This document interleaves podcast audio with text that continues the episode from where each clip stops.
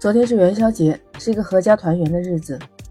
昨天刚好又是潘粤明儿子的生日，他的儿子顶顶十四岁的生日，在潘粤明的微博上看到他凌晨晒出来的他和儿子一段放烟花的视频，还有送上的祝福。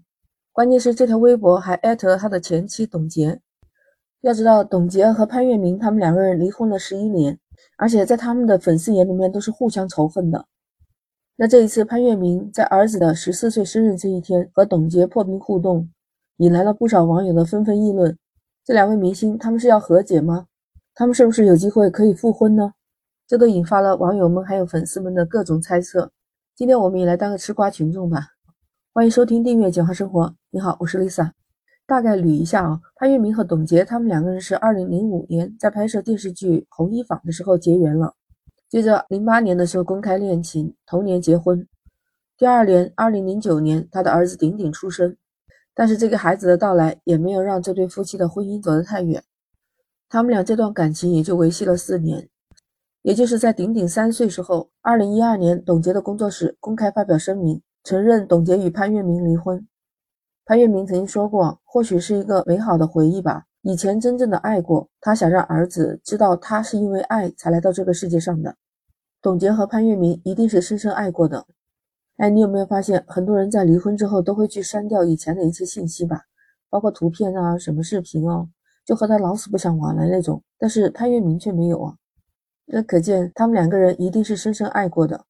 那之前的微博都是带着时间的记忆，全部都是满满的爱的回忆。美好的婚姻，多么幸福美满的那一家人，让很多网友都觉得太不可思议，都不知道他们俩是为什么离婚的，只是知道当年的十月二十日，工作室发表了他们离婚的声明，这两个人闹离婚不就行了吗？但董洁这方面就是公开指责潘粤明烂赌成性，负债累累，女方不仅要还债，还要辛苦支撑家庭。之后第二天，潘粤明就发表了声明回应，同年还起诉了董洁的经纪人任佳莹。但是你有没有发现很奇怪？尽管是董洁在指责潘粤明的罪行累累，但是在潘粤明的回应里面没有说董洁一句不好，只是把矛头指向了董洁的经纪人。在这里值得一提的是，潘粤明控诉经纪人诽谤一案还打赢官司了。很显然啊，可能董洁和潘粤明之间关系没有那么恶劣，这是董洁的经纪人搞了鬼。在我们看来，潘粤明让我们看到了分手之后还能见人品。他是给董洁留足了情面，你说真的是爱过他们的儿子，也是因为爱来到这个世上，那他怎么可能去忍心说董洁的不好呢？我们在二月五日潘粤明发的这个微博上面，他是发了和儿子一起庆祝生日、放烟花的照片和视频，在微博下面他艾特了董洁，仅仅过了四分钟，董洁转发回应了潘粤明的微博，说他的儿子一定会越来越好的，随后就重新关注了潘粤明的微博。他们两人开始重新互关了，真的有点太言情剧了。没想到二零二三年的开年就看到这两个人为孩子放下了过去的种种恩恩怨怨。在感情的世界里面，其实过去的事情都已经过去，谁对谁错有那么重要吗？关键是他们还有一个孩子，你说哪个孩子希望自己的爸爸妈妈永远都是仇人呢？这是一个多么美好的结局！顶顶都十四岁了。现在的他应该渐渐的懂事了，知道一些大人的事情。曾经发生的那些不愉快的事情，有时候很难说是某一个人的对，或者是某一个人的错。自己的父母当年一定是有非常多的误解，那其实能不能复合还不太清楚。但他们都是愿意为了孩子好，放下过去的一些芥蒂。其实，在我们身边也有类似这样的，只是我们是普通人罢了。虽然说离婚都不是大家所愿意或者所期盼的那样。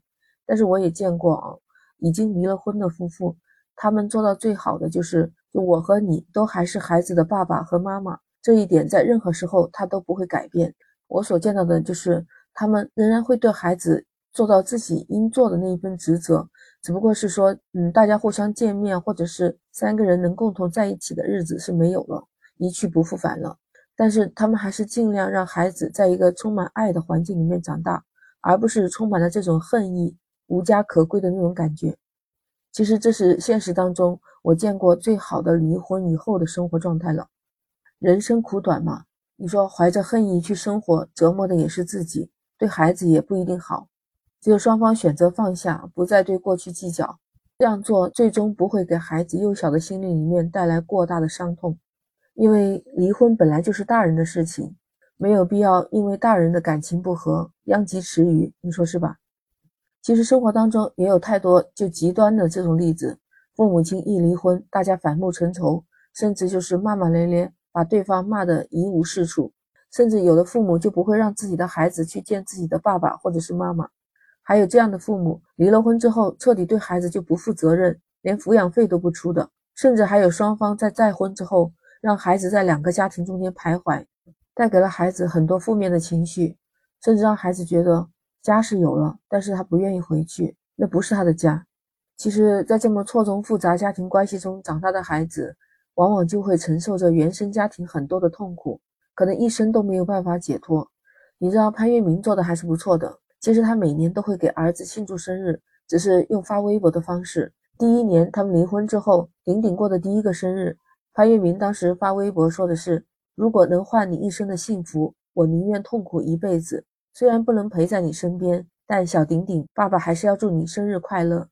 而且到随后每一年，他都会在顶顶过生日的时候发微博，都是掐屌的发呀，而且发的都是奶牛和气球。